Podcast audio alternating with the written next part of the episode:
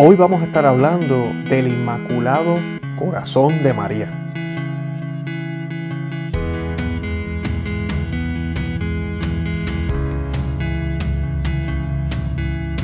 Bienvenidos a Conoce, Ama y Vive tu Fe. Este es el programa donde compartimos el Evangelio y profundizamos en las bellezas y riquezas de nuestra fe católica. Les habla su amigo y hermano Luis Román y quisiera recordarles que no podemos amar lo que no conocemos y que solo vivimos lo que amamos. Hoy vamos a estar hablando, como les mencioné, del sagrado, a mí del Inmaculado Corazón de María. Y quise traerles este tema en el día de hoy porque como ustedes saben el mes de mayo es el mes de María y el mes de octubre es el mes del Santo Rosario.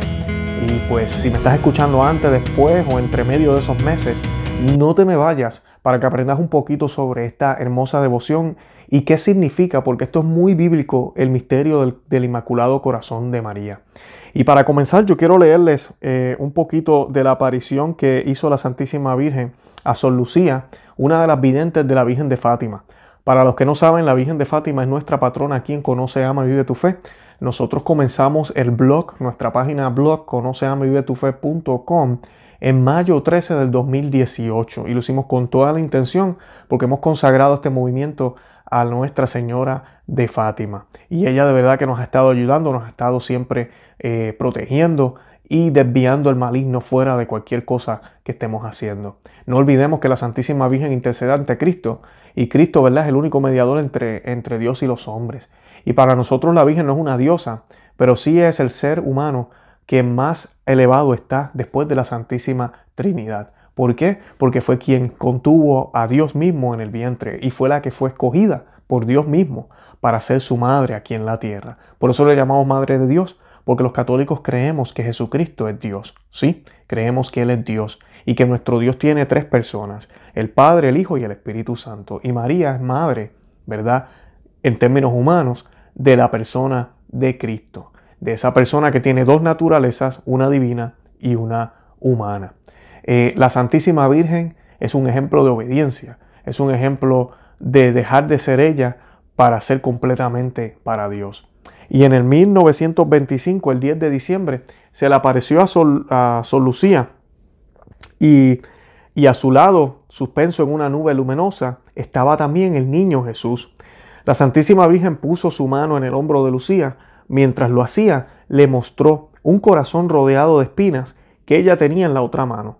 Al mismo tiempo el niño Jesús le dijo, Ten pena del corazón de tu Santísima Madre, que está cubierto de espinas, que los hombres ingratos en cada momento le clavan, sin haber quien haga un acto de reparación para quitárselas. Luego la Santísima Virgen le dijo, Mira, hija mía, mi corazón rodeado de espinas, que a los hombres ingratos en cada momento le clavan, con blasfemias e ingratitudes. Tú al menos haz por consolarme y di que a todos aquellos que durante cinco meses en el primer sábado se confiesen, reciban la Sagrada Comunión, recen cinco decenas de rosario y me hagan 15 minutos de compañía meditando sobre los 15 misterios de rosario, con el fin de desagraviarme, yo prometo asistirles en la hora de la muerte con todas las gracias necesarias para su salvación. Ese es el mensaje que María le dejó saber a su Lucía cuando se le apareció. Y la historia del Inmaculado Corazón, ¿verdad? Va mucho más atrás, va desde el siglo XVII, fue promovida por San Juan Eudes. Eh, el Papa Pío XVII, I disculpen, y el Pío y Pío IX sugirieron su celebración como Purísimo Corazón. En el 1944 el Papa Pío extendió esta devoción a toda la iglesia, fijando la celebración del Inmaculado Corazón de María para el 22 de agosto, ocho días después de la Asunción. Con la renovación litúrgica se cambió la fecha para un día después de la fiesta del Sagrado Corazón de Jesús. Eso es en el misal nuevo. El corazón expresa y es símbolo de la íntima, de la intimidad de la persona. La primera vez que se menciona en el Evangelio el corazón de María es para expresar toda la riqueza de esa vida interior de la Virgen. Se nos dice en Lucas capítulo 2 versículo 19 que ella guardaba todo en su corazón.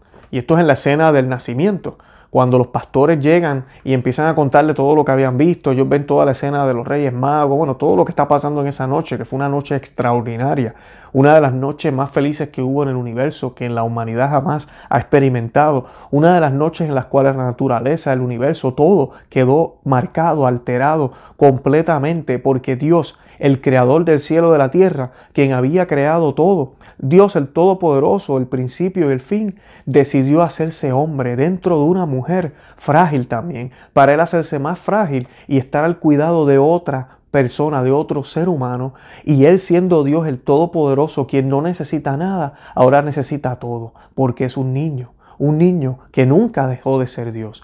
Y eso es el misterio que vemos, y ella guardaba todo en su corazón, todo. Es obvio, debemos siempre meditar y pensar que la relación entre Jesucristo y María es única, porque hay una conexión mística, también una conexión física pero también una conexión, como dije, mística. La conexión mística es porque Jesucristo es Dios. Hay una hay algo que no podemos explicar con palabras, pero sabemos, las sagradas escrituras nos dicen que María fue cubierta con la sombra del Espíritu Santo y de esa manera fue que pudo concebir al Hijo de Dios, de esa manera misteriosa, al igual que el arca de la alianza era cubierta, ¿verdad? Y era muy venerada por los judíos, asimismo María fue cubierta, el nuevo arca de la alianza. Así que hay un misterio, hay una conexión mística entre María y Jesús. Toda la carne de Jesús, y cuando ya estoy hablando aquí del cuerpo humano de Jesús, vino de María, porque San José no tuvo que ver nada, todo vino de María. O sea que la sangre que pasó por las venas de nuestro Señor Jesucristo fue la sangre dada por María. Esa sangre que era una sangre pura, era una sangre inmaculada, porque nuestro Dios se encargó de guardarla a ella para el plan que tenía para salvarte a ti y a mí a través de su Hijo. La sangre de María, como erradamente se dijo de Roma hace un tiempo, no es pagana, es una sangre pura, una sangre inmaculada, porque la misma iglesia nos enseña que el nuestro Señor, nuestro Dios, intervino para que María naciera sin pecado original, sin mancha. ¿Por qué? porque lo manchado no mezcla con lo que es puro, porque el mal y el bien no pueden estar coexistiendo en un mismo lugar. Y si María iba a ser la madre de Dios, entonces tenía que ser completamente pura. No estamos hablando aquí de un puritanismo o algo que, como si quisiéramos decir que el ser humano no puede ser santo, solo María, o como si nadie puede ser santo, ¿verdad? Si no, si, pues, si no es virgen o cosas o, cosa tal cual. No estamos diciendo eso. Lo que estamos diciendo es que Dios es todo pureza. Es que Dios es todo puro. Es que Jesucristo es el santo de todos los santos. Es como nos dice Apocalipsis, nada manchado puede entrar al cielo. Así que María tenía que ser pura. Además de esto, en Génesis 3.15 se nos dice que Dios le dice a la serpiente cuando le está dando esa sentencia, le dice que va a crear enemistad entre ella y la mujer. ¿Por qué va a crear enemistad entre ella y la mujer? Porque no van a poder soportarse. ¿Cómo nosotros hacemos amistad con el mal? A través del pecado. El mínimo pecado que tú tengas, la mínima mancha que tengas tú en tu vida, así sea un enojo, así sea un mal pensamiento, ya te ponen amistad con el demonio, ya te ponen amistad con el pecado. O sea que si esta mujer que va a tener a quien va a aplastar la cabeza de la serpiente junto con ella, y, está, y, va, va a tener enemistad con el enemigo, esto quiere decir que esta mujer entonces tiene que ser pura. No puede tener nada que la comprometa con el demonio. Por eso la Iglesia Católica declara y entiende como dogma que la Inmaculada Virgen María nació sin mancha, sin pecado original. Dogma que fue creído desde el principio por todos los cristianos del mundo y que fue proclamado, proclamado hace un siglo, más o menos, ¿verdad? Fue proclamado como dogma el siglo pasado porque ya habían confusiones. Por eso la iglesia lo declara dogma. Cuando la iglesia es un dogma, no significa que se comenzó a creer en eso ahí. En ese momento se empezó a creer en eso. No.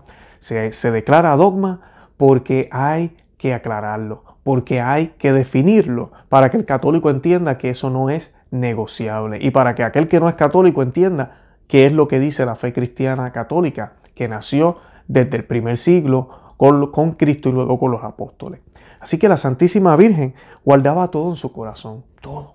Así que tenemos esa conexión mística y tenemos esa conexión también de ella como cuerpo. ¿Y por qué digo eso? Porque la Santísima Virgen va a padecer también los dolores de la pasión de Cristo junto con Él. Ella no va a estar en la cruz, claro que no, pero ella va a padecer esos dolores.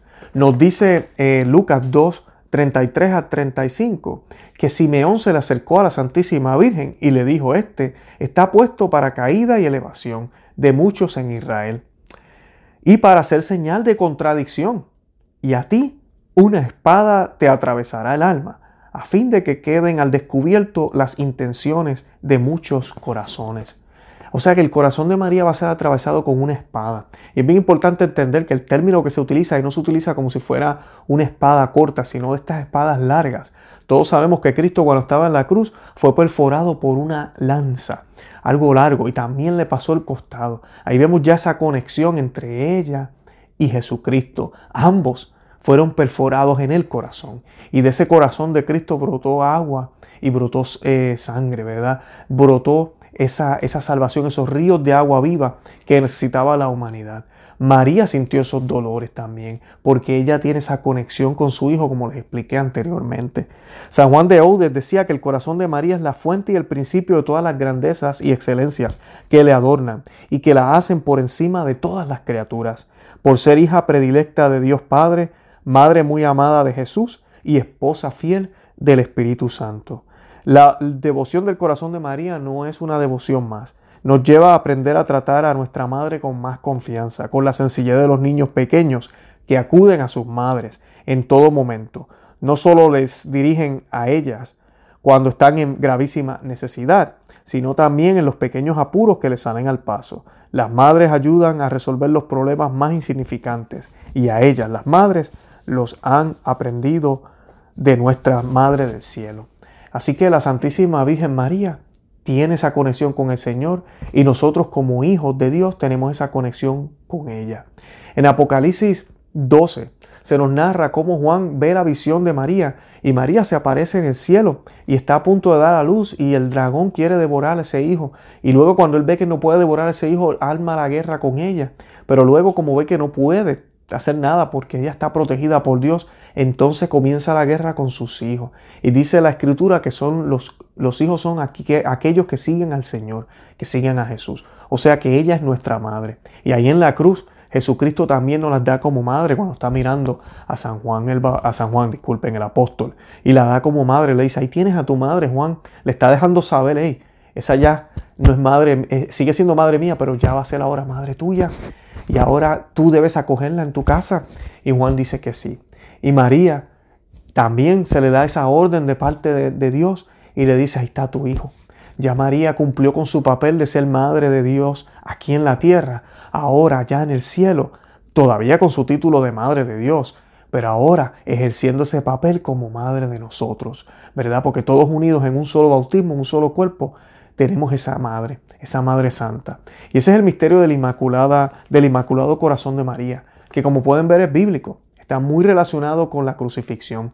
Nunca olvidemos que en la crucifixión, como mencioné, Jesucristo fue quien padeció, Jesucristo fue el que cagó la cruz, pero él no estaba solo. Nos dice las Sagradas Escrituras que estuvo ahí Jesús y al pie de la cruz estuvo su madre. ¿Por qué los evangelistas tenían que decir eso? ¿Cuál era la importancia de decir que la madre estaba ahí? Porque así como en el, en el jardín del Edén estaban Adán y Eva junto al árbol y tomaron de ese fruto, el fruto prohibido, y pecaron, así ahora Adán, el nuevo Adán y la nueva Eva, Jesucristo y María están en el árbol, por en el árbol de la obediencia, donde Jesucristo entonces decide dar su vida en ese tronco y donde María es quien nos brinda ese fruto, pero nos brinda el fruto de la salvación. En su vientre estuvo y ella se lo dio al mundo entero. Así que es algo hermoso, es algo bonito. Y nosotros como católicos siempre debemos entender que la salvación es, mucho más complejo que simplemente decir yo creo en Cristo. Cristo es el comienzo, pero todo esto es un plan complejo, ¿verdad? Que incluye a María, que incluye a los santos, que incluye a ángeles, que nos incluye a ti, a mí, que nos incluye a la Santa Iglesia, incluye los sacramentos, incluye todo, porque nuestro Señor quiere nuestra participación y Él nos da todas las herramientas posibles para que nos mantengamos firmes en la fe. En estos tiempos de crisis, la Inmaculada Virgen María, el Inmaculado Corazón de María triunfará, nos dice ella. Y así va a ser, va a triunfar, no perdamos nunca la fe pero sí sabemos que en este torrente, en esta tormenta, van a haber muchas pérdidas. Muchos van a caer en el pecado, muchos van a ser extraviados y nosotros podemos correr el riesgo de licuar nuestra fe. Así que debemos mantener nuestros ojos puestos en nuestra Madre, nuestros ojos puestos en Jesucristo, para entonces poder seguir el camino correcto, que es ese camino de la cruz, para que podamos aceptar nuestro martirio, nuestro martirio tal vez eh, físico o nuestro martirio de desprecio, nuestro martirio de sentirnos solos, nuestro martirio de ver cómo las cosas no están saliendo en algunos aspectos bien en la iglesia, de ver cómo la, la fe se está mezclando con otras cosas, de ver cómo van perdiéndose cosas que eran muy valiosas en el pasado, de ver cómo muchos hermanos, porque creen que van los domingos a la Santa Misa y ellos piensan que ya están salvos, de ver cómo muchas personas piensan que con solo hacer el bien es suficiente, sin darse cuenta que si no es por Cristo en Cristo y si no evangelizamos, mira, no vamos para, no vamos a entrar y si no obtenemos las cosas que Él nos pide que hagamos, como bautizarnos o comulgar, estar confesado, todo esto está en las Sagradas Escrituras no vamos a poder entrar al reino de los cielos. Así que pidamos a la Santísima Virgen que nos dé esa fuerza para que así como ella tiene esa conexión con el Señor, así también nosotros podamos tener también una conexión, tal vez no similar, pero sí una conexión en el Espíritu, una conexión muy cercana con nuestro Señor Jesucristo y una relación muy personal con nuestra Santísima Madre. No ha habido un solo santo que no haya sido mariano, ninguno. Todos rezaban el Santo Rosario diario. Es el camino que nos puede llevar más cerca al Señor, que es el único camino y verdad y vida que nos lleva al Padre. Así que siempre tengan eso en cuenta y no se olviden de eso nunca. Los invito a que visiten nuestro blog, conoceamevivetufe.com, que se suscriban a nuestro canal aquí en YouTube, que le den me gusta, que compartan el video y que también nos pueden buscar si no desean ver mi carota eh, nos puedes buscar también en todas las aplicaciones de podcast. Nosotros colocamos todos estos audios ahí también para que nos puedan escuchar aquellos que manejan o están haciendo ejercicio mientras escuchan el podcast. Además de eso, estamos en Facebook, Instagram y Twitter que nos pueden seguir por esos medios. Y los invito a que visiten el canal como tal, en el podcast también y busquen todos los episodios. Tenemos más de 120 videos y en el podcast tenemos ya como 170 audios. El podcast tenemos más porque se comenzó mucho antes que, que el canal en YouTube.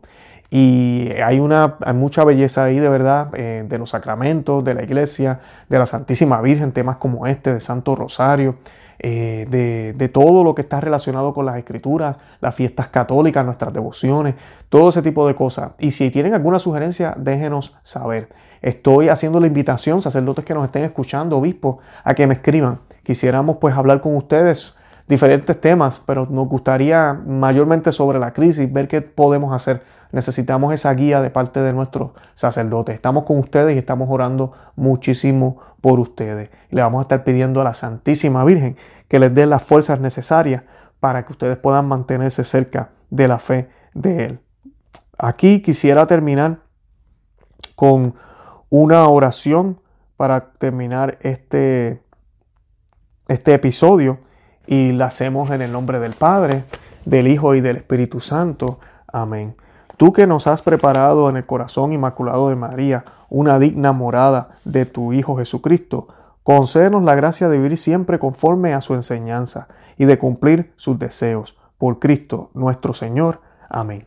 Bueno, los amo, los amo en el amor de Cristo y nada, Santa María, ora pro nobis. Nos vemos la próxima. Bye.